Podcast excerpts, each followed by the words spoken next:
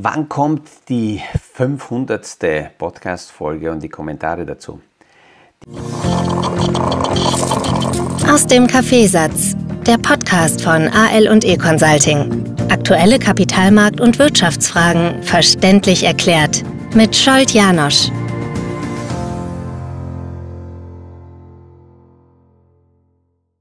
Diese, diese Frage habe ich gestellt bekommen mehrere Male im Laufe der vergangenen Woche. Und das Spannende ist, äh, dass ich dann draufgekommen bin, dass die 500. Folge sowohl auf Ungarisch irgendwann im Dezember 2022 gewesen sein dürfte, als auch die deutsche Version irgendwann im Frühjahr 23. Alleine das zeigt ja schon, ähm, wie, wie wichtig mir diese Sachen sind, nämlich gar nicht. Ich habe die Podcasts nicht begonnen, um jetzt hier dementsprechend irgendeine eine Stückzahl zu erreichen, sondern aus ganz anderen Gründen. Derzeit dürften wir bei der ungarischen Folge so oder Ausgabe so um die 700 herum sein und die deutsche Version wird es auch schon über 550 oder weiß ich nicht wie viel sein, haben wir ein bisschen später gestartet. Ähm, ich versuche diese Zahlen weit weg von mir zu halten, dennoch ist in dieser Analyseplattform eine Zahl mir ins Auge gestochen, weil sowohl, also die, die ungarischen Podcasts sind bis jetzt in etwa größenordnungstechnisch 140.000 Mal abge abgehört, also äh, abgeladen worden oder gehört worden. Und die deutsche Version auch in etwa so um 120.000 Mal. Ähm, ist nett. Aber ich muss immer wieder dorthin zurückgehen, warum ich die Podcasts überhaupt gestartet habe, woher die Grundüberzeugung kommt, dass das Sinn macht. Ich habe seit Anfang der 90er Jahre immer wieder Krisensituationen an den Märkten und damit auch mit den Kunden und mit Kollegen erlebt. Und da habe ich gesehen, dass es so in kritischen Situationen ganz wichtig ist, dass proaktiv, also ohne dass schon Fragen kommen, proaktiv jemand da ist, der die aktuelle Situation wie auch immer interpretiert, mit diesen Gedanken in die Auslage geht.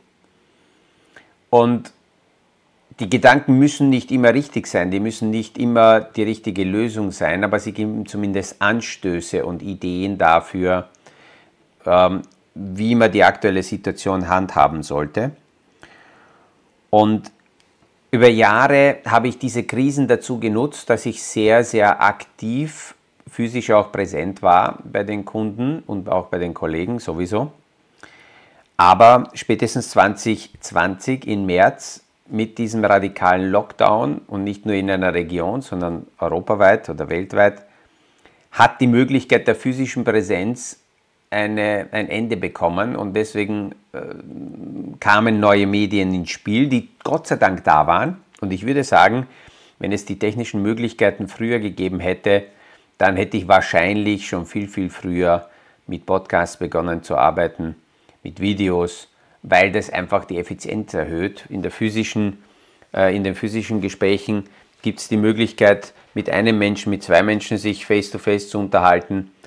Alles andere ist in, in eine große Show auf einer großen Bühne, aber das, hat, das ist nicht die gleiche Qualität. Mit den Social-Media-Kanälen ist es deutlich persönlicher, auch wenn dann Zehntausende, Hunderttausende äh, diese Videoaufnahmen sich anschauen oder anhören können. Und in Wahrheit müssen wir sagen, dass nach der Krise, nach der Situation, die es zu behandeln gilt, ist es vor der nächsten Situation. Weil diese immer wieder kommen. Es gibt immer wieder Überraschungen im Wirtschaftssystem, im Finanzsystem, im gesamten Lebensgefüge. Und die Zwischenzeit verwende ich persönlich dafür, Themen, Hintergründe zu besprechen, um hier Immunsysteme zu stärken, damit wir alle in einer nächsten Situation möglicherweise anders reagieren und ähm, uns nicht so von außen hilflos äh, den Themen äh, hingeben müssen. Was mir hilft, und deswegen bleiben die Podcasts weiterhin, auch wenn das jetzt so für manche vielleicht das Abschied klingt, aber dazu komme ich noch später zurück. Äh, wie lange gibt es überhaupt die Podcasts? Also mir helfen sie, weil diese, die Gedanken zumindest einmal in der Früh so zu sammeln, zusammenzufassen und ähm, das auch aufzunehmen, das tut ganz gut. Eine bestimmte Distanz ist auch ideal für diese ganze Geschichte. Und ob ich das jetzt hier im Studio mache, neben meinem morgendlichen Kaffee, apropos, dann nehme ich auch gleich einen guten Schluck, bevor mein Kaffee kalt wird. Ähm, also hier im Studio oder draußen auf der Terrasse, solange es noch im Sommer gegangen ist, jetzt wird es frischer oder hinten beim Swimmingpool oder was auch ideal ist in der Früh einfach nur mal spazieren gehen rauf. Hier ähm, entweder auf die Heide oder wenn ich in den Bergen bin, auf irgendeine Bergspitze und dort die Gedanken zusammenfassen. Ähm, das, das hilft so in dieser Form und deswegen gibt es auch keinen Grund, jetzt aus irgendwelchen Marketingüberlegungen heraus die Podcasts abzudrehen. Umgekehrt ist es aber so, dass die Podcasts auch die Zielsetzung haben, äh, Themen genau deswegen zu beleuchten und grundsätzlich eher immer aus Ruhe heraus, aus der Distanz heraus und mit Zuversicht und positiv zu beleuchten, weil wir so Chancen uns heraussuchen können. Und was ich ganz sicher filtere, und sehr viele Menschen schicken mir irgendwelche Seiten und, und ähm, Beiträge und Videos und was auch immer, von irgendwelchen äh, Untergangspropheten, von Verschwörungstheorie-Verbreitern und äh, alle möglichen Ideen. Ich schaue mir die meisten Sachen nicht an, weil diese Freiheit ich mir einfach nehme, äh, nicht alle Gedanken und Ideen in meinen Kopf zu lassen. Das ist etwas, was ich gelernt habe in der Zeit, seitdem ich die Podcasts mache und, und mit, mit vielen unterschiedlichen Medien mich beschäftige die Materie hat mich geöffnet, hat mir auch gezeigt, wie viel vorhanden ist und wie mächtig Gedanken sein können. Und gerade diese Medien, Podcasts und Videos haben deswegen so eine unglaubliche Macht, weil sie direkt, teilweise auch unkontrolliert und ohne Überwachung, äh, jetzt Überwachung im positiven Sinn, in, in die Köpfe der Menschen eingepflanzt werden und es ist nicht so mächtig, wie Gedanken, die von außen von jemandem in die Köpfe hineingepflanzt werden. Ähm, ich sehe das bei meinen Kindern, wenn wir die Zeiten, die Möglichkeiten, die Plattformen, die Oberfläche, die, die, die äh, Gelegenheiten nicht hätten, um vieles zu besprechen, würde ich gar nicht erfahren, welche Gedanken von welcher Seite in ihre Köpfe hineingepflanzt werden, wenn sie irgendwo unterwegs sind, die Kopfhörer aufhaben, sich irgendwas anhören, weiß die Außenwelt ja gar nicht, welche Gedanken, welche Ideen hier äh, da jetzt reinsickern. Und ähm, das, das habe ich mit den Podcasts äh, und, und mit der ganzen Technik, die dahinter steckt, die möglich ist, gelernt, dass es also ganz wichtig ist, hier darauf zu achten. Und deswegen bin ich weiterhin sowohl für die Kunden, für meine Kunden als auch für die Kollegen da, um aktuelle Entwicklungen zu beleuchten, aber nie so tief, nie so detailliert, nie so aktuell, damit das jetzt nur kurzfristig verwendet werden kann. Meine Zielsetzung ist auch, aktuelle Themen aus der Distanz aufzugreifen, um zeitlos das zu beleuchten und möglicherweise diese Podcasts in zwei, drei, 15, vielleicht 20 Jahren sich anhören zu können und Lösungen und Ideen und gedankliche Ansätze für dann aktuelle Themen trotzdem äh, verfügbar zu haben. Das ist, das ist ganz klar eine Zielsetzung. Und ähm, Ja, überwiegend mache ich es einmal für meine Klienten, für unsere Klienten, für die Kollegen und all jene, die weder Kollegen noch Klienten sind. Naja, ich hoffe, dass die davon äh, profitieren, das kostenlos konsumieren zu dürfen. Und oft verändert sich ja die Situation. Es gibt ja sehr viele Menschen, die sich im Laufe der Zeit gemeldet haben und gesagt haben, Herr Janosch, äh, was wären die Bedingungen oder können wir uns darüber unterhalten, wie ich äh, möglicherweise Klient werden kann, beziehungsweise die meisten wissen schon, dass wir während des Jahres sehr viel vorbereiten und dann ist unser Zeitfenster meist in Jänner. In Januar kann man sich bewerben und dann beginnt so ein Jahr wieder äh, Auswahl- und Ausbildungsprozess. Äh, darauf gehen wir langsam hin und es gibt äh, immer wieder äh, Menschen, die sich melden aus den unterschiedlichen Berufssparten, die ja auch quasi zweitberuflich und neben der Hauptschiene langsam in die Materie hinein wachsen.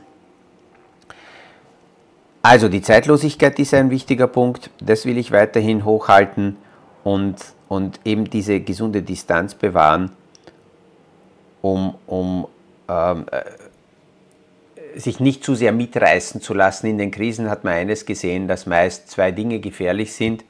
Erstens die Illiquidität und zweitens sich von der aktuellen Angstsituation mitreißen zu lassen.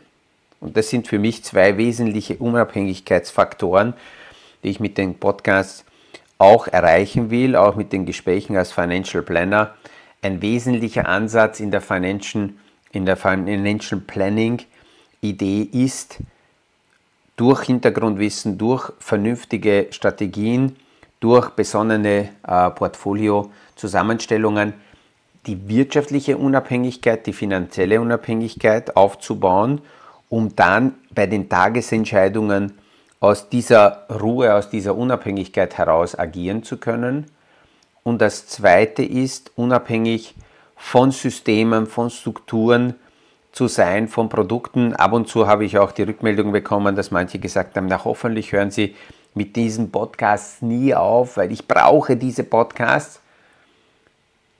Dann ist meine erste Antwort, dass es mich freut, dass die Inhalte anscheinend gut sind, aber gleich die zweite Antwort ist, arbeiten wir daran und ich helfe Ihnen gern, dass Sie unabhängig von diesen Podcasts werden, weil es durchaus drinnen ist, dass aus welchen Gründen immer ich eines Tages aufwache und spüre, dass ich keine Podcasts mehr machen will, ja, dann gibt es sie auch nicht mehr. Und ähm, man soll sich unabhängig machen.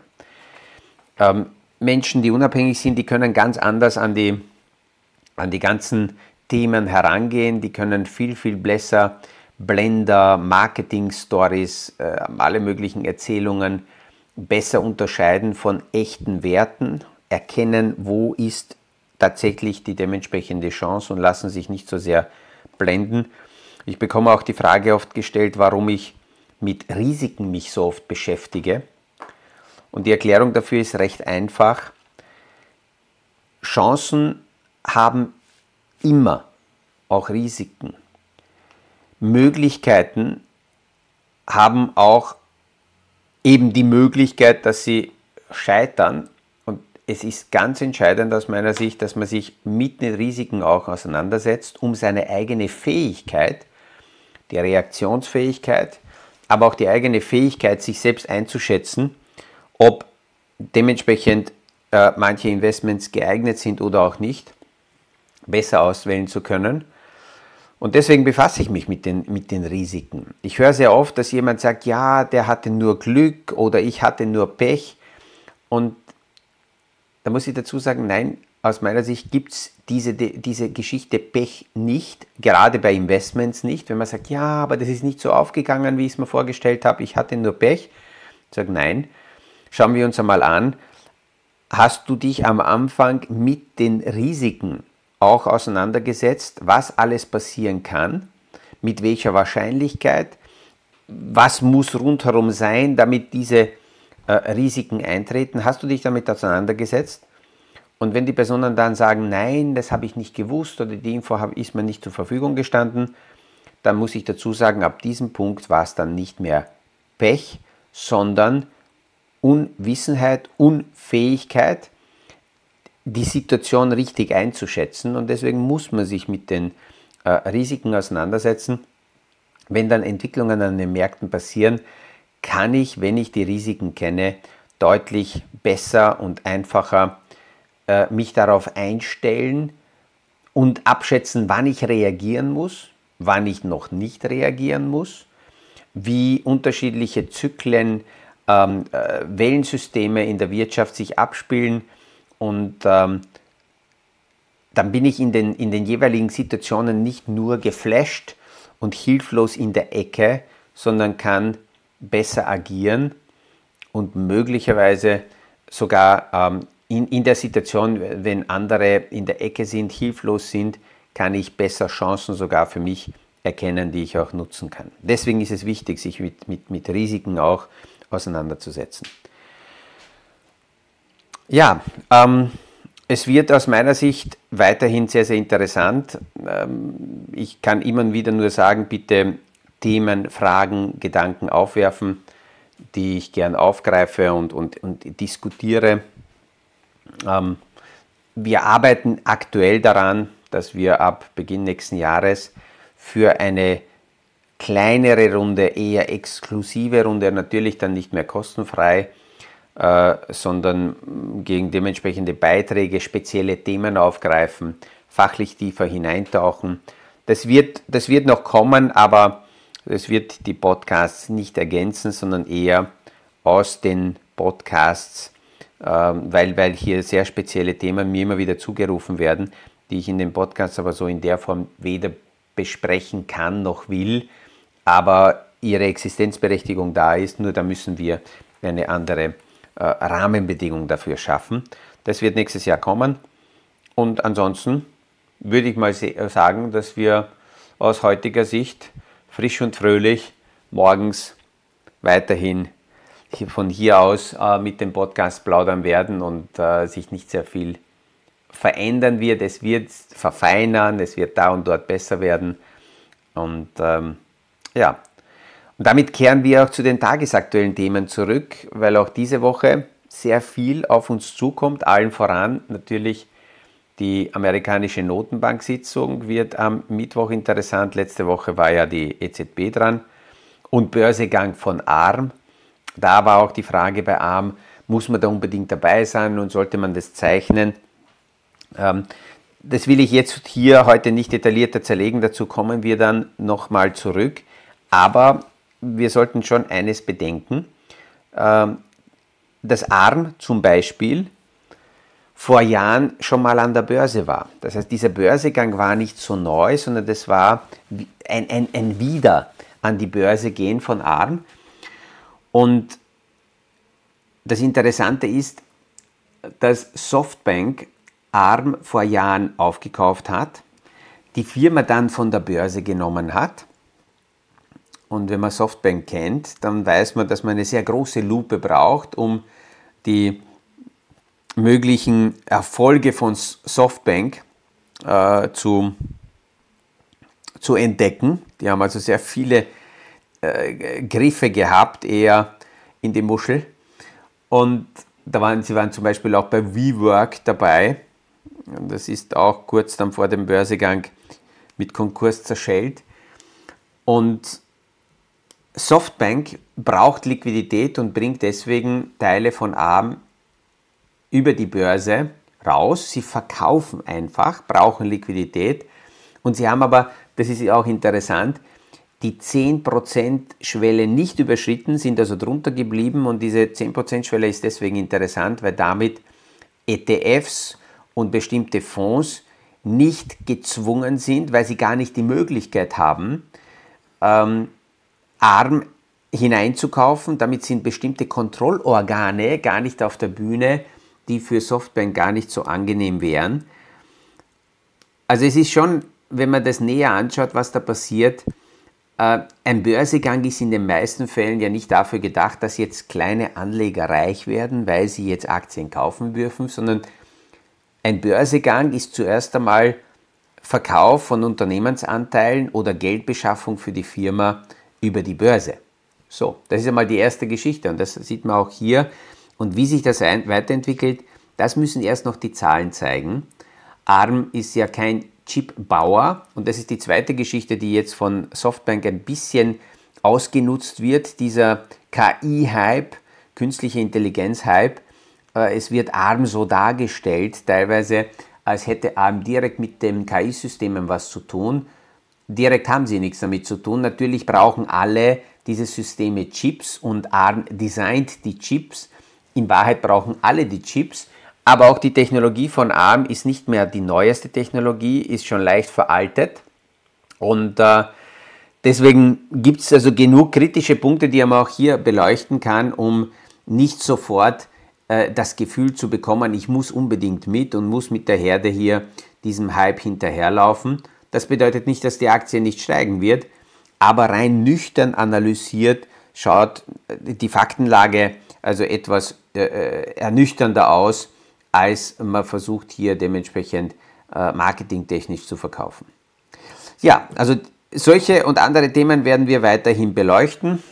Äh, damit schließe ich jetzt so zwischenzeitlich, es poppt ja immer wieder auf, aber jetzt einmal bis zur tausendsten Folge ganz sicher äh, meine esoterischen Gedanken zu dem Podcast ab. Wer das noch nicht gehört hat, hat jetzt eine äh, Erklärung gehabt und wer das schon öfters gehört hat, naja, der wird merken, aha, der Janosch meint das ernst und ähm, vielleicht verändern sich meine Erklärungen zwischenzeitlich ein bisschen, aber ich habe das Gefühl, ähm, dass ich so die, mein, meiner Linie treu bleibe und ähm, ja, damit gehen wir weiter. Ich wünsche allen einen schönen Wochenstart, schönen erfolgreichen Tag und ich freue mich, wenn wir uns morgen wieder hören beim nächsten Podcast aus dem Kaffeesatz. Das war aus dem Kaffeesatz, der Podcast von AL und E Consulting zu aktuellen Kapitalmarkt- und Wirtschaftsfragen. Verständlich erklärt mit Scholt Janosch.